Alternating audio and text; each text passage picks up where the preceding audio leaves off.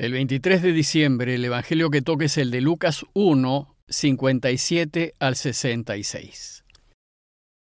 A Isabel se le cumplió el tiempo del parto y dio a luz un hijo.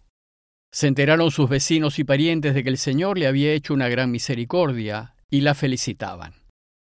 A los ocho días fueron a circuncidar al niño y lo llamaban Zacarías como a su padre. La madre intervino diciendo, No, se va a llamar Juan. Le replicaron, Ninguno de tus parientes se llama así. Entonces preguntaban por señas al padre cómo quería que se llamase. Él pidió una tablilla y escribió, Juan es su nombre. Todos se quedaron extrañados, e inmediatamente se le soltó la boca y la lengua y empezó a hablar bendiciendo a Dios. Los vecinos quedaron sobrecogidos y corrió la noticia por toda la montaña de Judea, y todos los que lo oían reflexionaban diciendo, ¿Qué va a ser de este niño? Porque la mano del Señor estaba con él. A dos días de celebrar el nacimiento de Jesús, la Iglesia nos invita a reflexionar en el nacimiento de Juan el Bautista. Pues aquel que debía ir delante del Señor nació primero. Según Lucas, Juan fue concebido seis meses antes. Y cuando el ángel le dijo a María que su pariente Isabel estaba encinta, viajó inmediatamente a ayudarla y se quedó con ella tres meses hasta que dio a luz. Y así, el texto de hoy empieza contándonos que a los nueve meses a Isabel se le cumplió el tiempo del parto y dio a luz un hijo. Y como lo había anunciado el ángel Gabriel, esa anciana estéril dio a luz a un varón. El nacimiento de Juan debió haber sido todo un acontecimiento para el pueblo, pues todos debieron conocer muy bien a la pareja de ancianos. Por eso el texto nos dice que se enteraron sus vecinos y parientes de que el Señor le había hecho una gran misericordia y la felicitaban. Sus vecinos y parientes, entre ellos María, se alegraron profundamente con el nacimiento del niño, pues Dios les hizo una gran misericordia al atender a sus ruegos y concederles lo pedido. Según la mentalidad judía de entonces, la mujer que no podía tener hijos era considerada una maldecida pues pensaban que algo tuvo que haber hecho para que Dios no le concediese hijos. Pero sus familiares y vecinos conocían muy bien al sacerdote Zacarías y a su mujer Isabel, y sabían que los dos eran justos. Sabían que eran de aquellos que hacían la voluntad de Dios en todo. Por eso, cuando el niño nació, la alegría de sus familiares y amigos fue plena. Sin embargo, para que el niño pasase a formar parte del pueblo de Dios, era necesario circuncidarlo. La circuncisión era una práctica bastante común en muchos pueblos de la antigüedad. Era una especie de ceremonia ritual de iniciación religiosa y usualmente se hacía en la adolescencia para significar el paso de la niñez a la adultez. Los egipcios la practicaban, pero estaba limitada a la clase sacerdotal. Y de entre los pueblos de la antigüedad, solo el pueblo de Israel la practicaba en los niños recién nacidos, y más precisamente al octavo día de su nacimiento. Esta obligación se encuentra normada en la ley de Moisés. Dice Génesis 17, 10 al 14.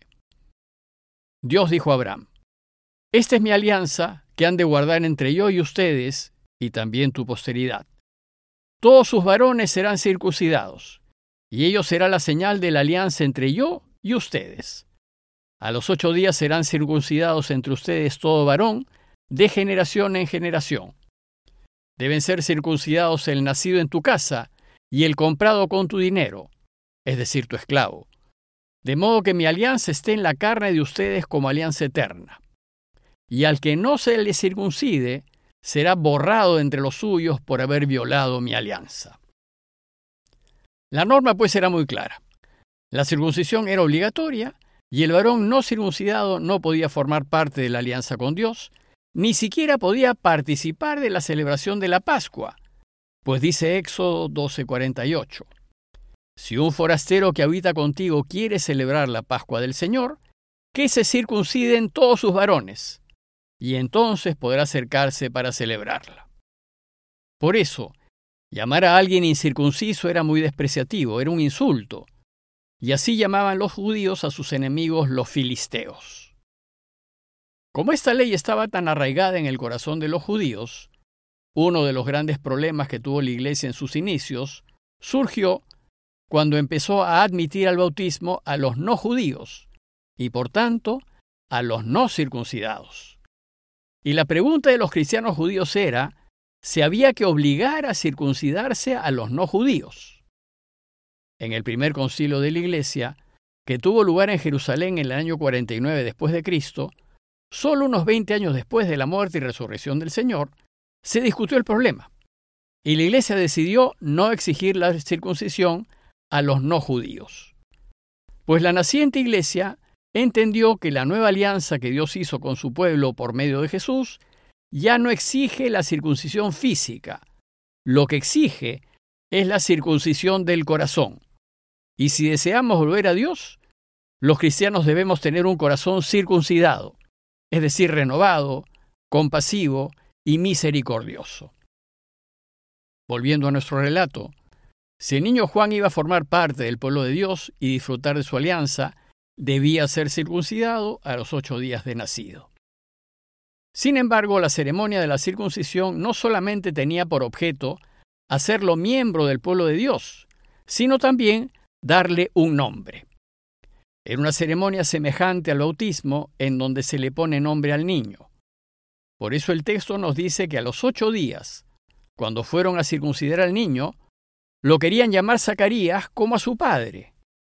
Es de notar que en la imposición del nombre toda la familia intervenía, pues el nombre que le diesen al niño debía reflejar el estatus de la familia, su historia y la misión o los deseos que tenían para el recién nacido. Era pues un momento muy importante, y la familia y vecinos coincidieron en que el nombre apropiado para el niño era Zacarías como su padre, pues Zacarías significa aquel al que Dios ha recordado. El nombre parecía apropiado, pues en el niño Dios se había acordado de sus padres. Sin embargo, sucedió algo muy extraño, pues en ese momento la madre intervino diciendo, no, se va a llamar Juan. Juan significa aquel que es fiel a Dios, y este nombre reflejará la misión que tendrá el bautista. Pero ponerle Juan al niño rompía con la tradición familiar y se lo dicen a Isabel. Dice el texto que le replicaron, Ninguno de tus parientes se llama así. ¿Cómo se te ocurre ponerle ese nombre? Pero Isabel sabía por Zacarías que en la experiencia espiritual que se había tenido en el templo, en donde el ángel le dijo que iba a tener un hijo, le dijo también que era voluntad de Dios que se llamase Juan. Por tanto, ese era el nombre que ella quería para su hijo. A Isabel pues no le interesaban las tradiciones familiares ni las opiniones de los demás, a ella solo le interesaba hacer lo que Dios quería. Pero como en la sociedad judía de entonces la mujer no contaba para nada, su opinión no fue tomada en cuenta. Quien debía decidir cómo se llamaría el niño era el padre. Y dice el texto que entonces preguntaron por señas al padre cómo quería que se llamase.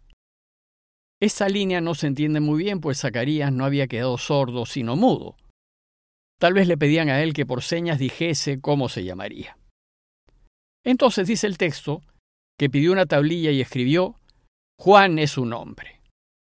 Como ya nos había dicho Lucas, Zacarías ser un hombre justo, un temeroso de Dios, uno de aquellos que solo buscaba hacer la voluntad de Dios en todo.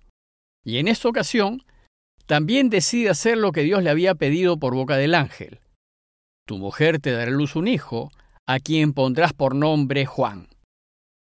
Entonces dice el texto que cuando Zacarías decidió ponerle Juan, todos se quedaron extrañados. Bueno, pues suele extrañar a muchos cuando decidimos hacer lo que Dios quiere, pues a menudo la gente lo considera una insensatez. Eso sucede, por ejemplo, cuando alguien decide con total claridad que debe entrar en la vida religiosa y o hacerse sacerdote, o decide casarse con tal persona a la que el resto no considera apropiada, y por lo general piensa que uno ha perdido la razón. Incluso parece que a algunos les fastidia cuando uno toma una decisión así. Bueno, pues el relato nos dice que escrito eso, inmediatamente a Zacarías se le soltó la boca y la lengua y empezó a alabar, bendiciendo a Dios. Lo primero que salió de la boca de Zacarías fue su gratitud hacia Dios. No se quejó por haber quedado mudo nueve meses. Su único deseo fue alabar y bendecir al Señor. Ante el hecho de haber recuperado el habla, dice el texto que los vecinos quedaron sobrecogidos. Pues los frutos de hacer lo que Dios quiere siempre asombran al mundo, lo sobrecoge. Y a pesar de no buscar notoriedad, pues a quienes buscan a Dios no les interesa ser notados, dice Lucas que corrió la noticia por toda la montaña de Judea y por todos los pueblitos del entorno, y todos los que lo oían reflexionaban diciendo, ¿qué será de este niño? Porque la mano del Señor estaba con él. El texto de hoy termina con la invitación a la esperanza. ¿Y qué será de este niño? Ya sabemos nosotros que fue un hombre extraordinario y que según Jesús no ha surgido entre los nacidos de mujer uno mayor que Juan el Bautista. Y sin embargo, también nos dice que el más pequeño en el reino de los cielos es mayor que él. A manera de conclusión, y faltando tan poco para celebrar la Navidad, los invito a sobrecogernos ante las intervenciones de Dios en la historia de la humanidad. Pues Él interviene calladamente. en muchos hombres y mujeres que están dispuestos a hacer su voluntad en todo y hacerlo sin espectáculos ni aspavientos. Pidámosle a Dios que nos ayude a unirnos a esa multitud de justos como Zacarías e Isabel para hacer siempre lo que Él quiere y así lo ayudemos a convertir este mundo en un paraíso. Compañía de Jesús, Jesuitas, Perú.